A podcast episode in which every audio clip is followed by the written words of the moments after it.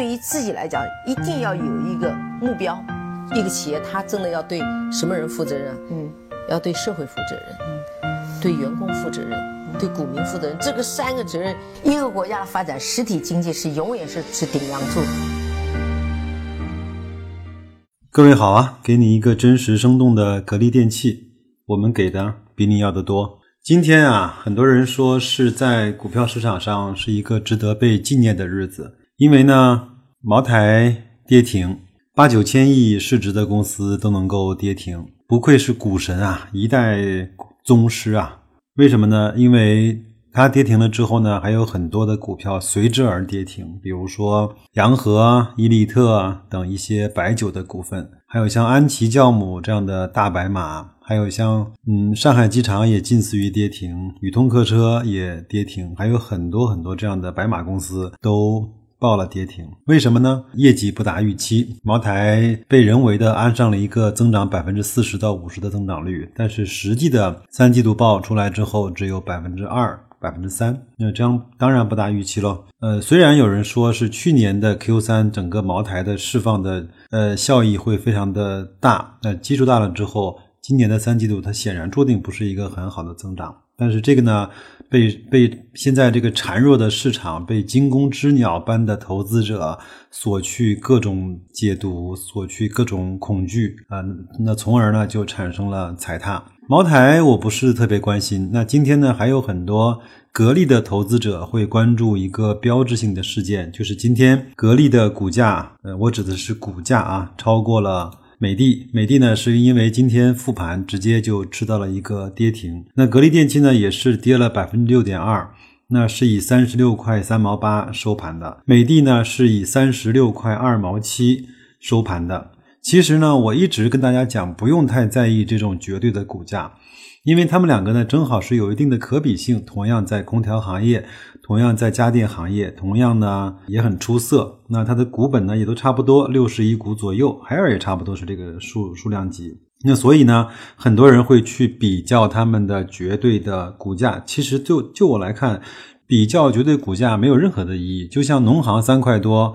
呃，茅台五百多块钱有可比性吗？完全没有可比性，是吗？但我呢，想从以下几个指标去比较一下美的和格力之间的这种差异吧。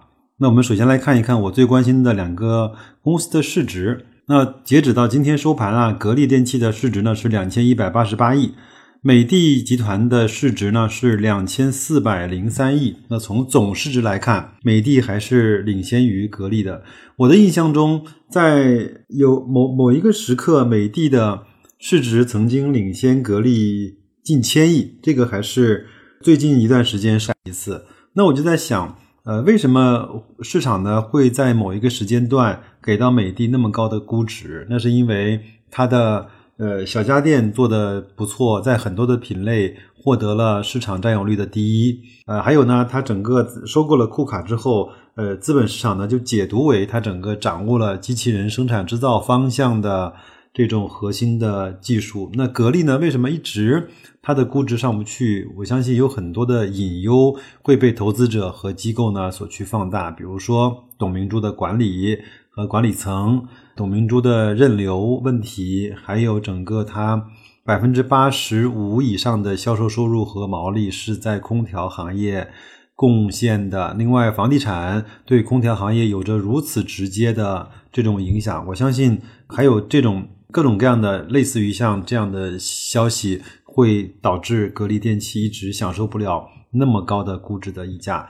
那我们再看，再来看一看一个不争的事实。美的呢，是从二零一八年的一月二号到今天二零一八年的十月二十九号，整体的区间涨幅呢是负的百分之三十三。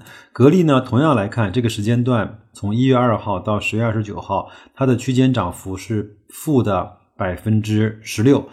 那也就是说，格力呢在股价的表现上，其实是在今年来看是跑赢了美的的。这方面，格力在今年做的是不错的。我们再来看一看，两家公司即将在明天或者是后天就会推出它的三季度报。我们先不去揣测那个数字，因为格力呢是发布了它的三季度报的预计预报。那还是不错的。我相信呢，至少不会像茅台这样去爆业绩的雷吧。但是也很难说，这种孱弱的市场，这种惊弓之鸟般的投资者，不不知道会爆出一份很好的三季报之后会做出什么样的神一般的操作。但是我们来看一看他们两家的这种半年报啊，半年报因为股本差不多嘛，那美的呢？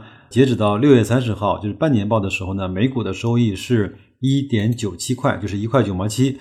那格力呢是两块一毛三。从这方面来看，格力确实是更加比美的能赚钱。那再来看一看整个格力呢，截止到半年报的净利润是一百二十八亿，那美的呢，截止到半年报的净利润是一百二十九亿。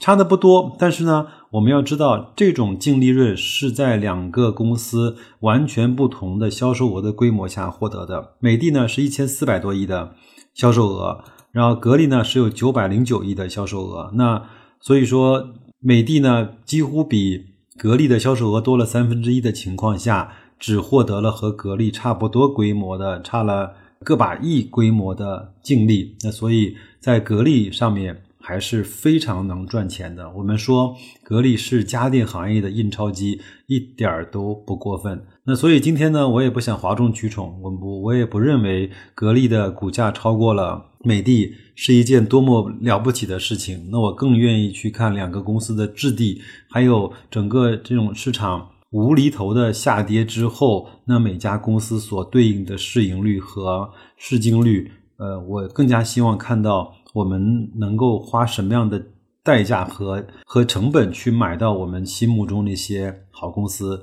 我嗯毫不避讳的说，美的和格力都是好公司。如果你贪心的话，你可以两家公司都买，作为你家电行业的一种配置。